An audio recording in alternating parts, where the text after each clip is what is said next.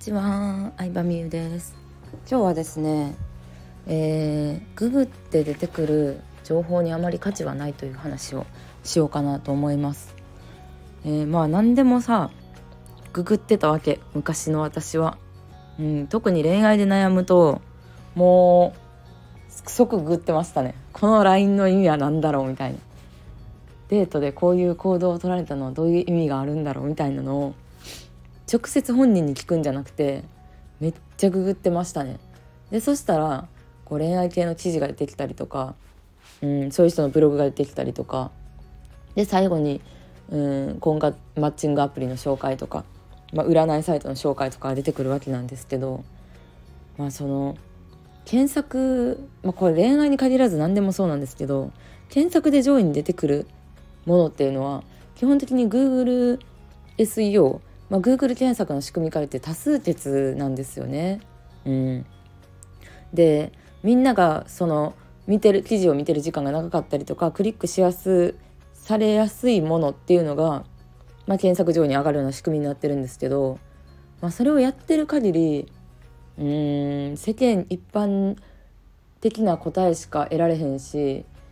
なんか人によってさ結局答えって違うやん。うん、で私が昔さやってたみたいなその LINE からさ LINE からさ意味をさ謎解くみたいなのってさ本人に聞いた方が早くないみたいな。いやそんなことやってたわけなんですけどでもこれは本当にビジネスと世界でも全く一緒だなと思っていて、まあ、だからこそ私はこれに結構早い段階から気づいたからこそちゃんと情報はお金を買って自分の好きな人だったりとか自分に似たタイプの人のものをお金を払って買うっていうのをやってきたわけなんですけどあの、うん、YouTube で考えてもらうと分かりやすいと思うんやけど結局ビジネスとか副業のテーマでバズるものっていうのがありまして私も YouTube やってたから分かるんですけど、うん、主婦でもできる副業5選みたいなやつがバズるんですよ。メルカリのやり方とかうんなんかブログの始め方みたいなうん、っていうのもほとんどの人は何も始めてない状態なので始め方とかなんかとにかくスキルとか何の能力がなくてもできそうなメルカリとか、まあ、そういうものしかみんな興味ないんですよね。うん、でちょっとマニアックな話とかをしてもやっぱりそれを理解できる人がすごく少ないから再生数も少なくなるわけじゃない。クリックされることもないわけじゃない、うん、ってなったらバズることもないし再生数も少ないままやから、まあ、検索結果の上位にも上がってこないよねっていう状態なんですよね今の SEO というか検索結果の状態って。うん、でもやっぱり結局本当に稼ぐための情報っていうのはその再生数少ないやつの中にあるわけ。うん、だってさみんながさ理解できる内容やってさうまくいくわけないじゃん普通に考えて。うん、誰でもできる誰でもさリスクもさスキルもなくできることやってさ稼げてたらさこんなことなってないわけじゃん。最初はそれでいいと思うよ最初は全然いいと思うし私もそういう誰でもできるところから始めたしでもそっから先の段階に行こうと思ったらやっぱりこう検索検索して出てくるググって出てこない情報の方が本当に大事なんですよね。うん、でまあそれをちゃんと知って学ぶっていうのを、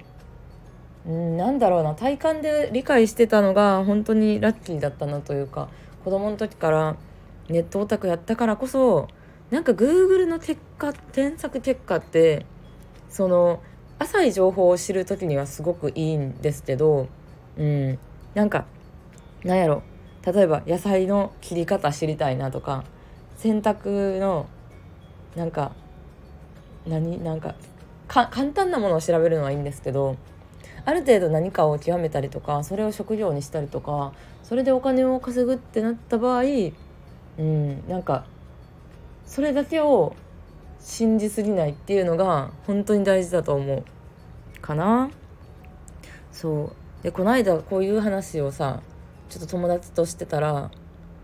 なんかそれめっちゃ思うっていう風に盛り上がってでも意外とそれって分かってない人多いんちゃうみたいな話になったんですよ。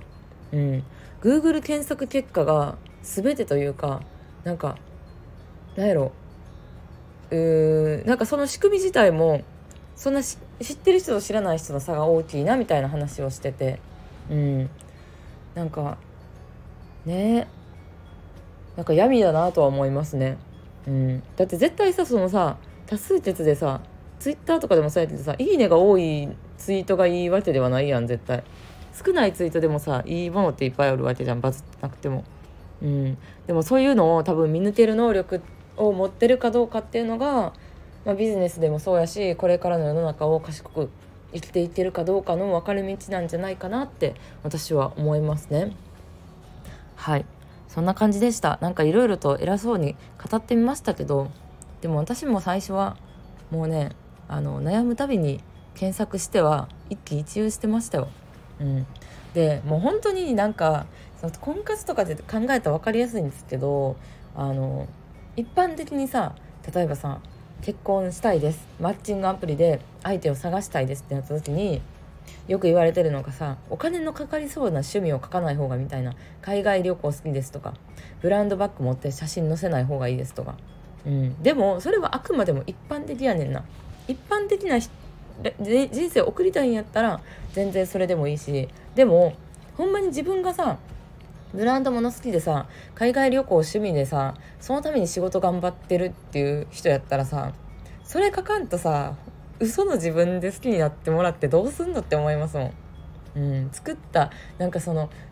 こう結婚相談所の人に言われた自分を作ってそれで相手見つけてえずっとさ30年も40年もさ嘘の自分演じていくわけって思いますもん、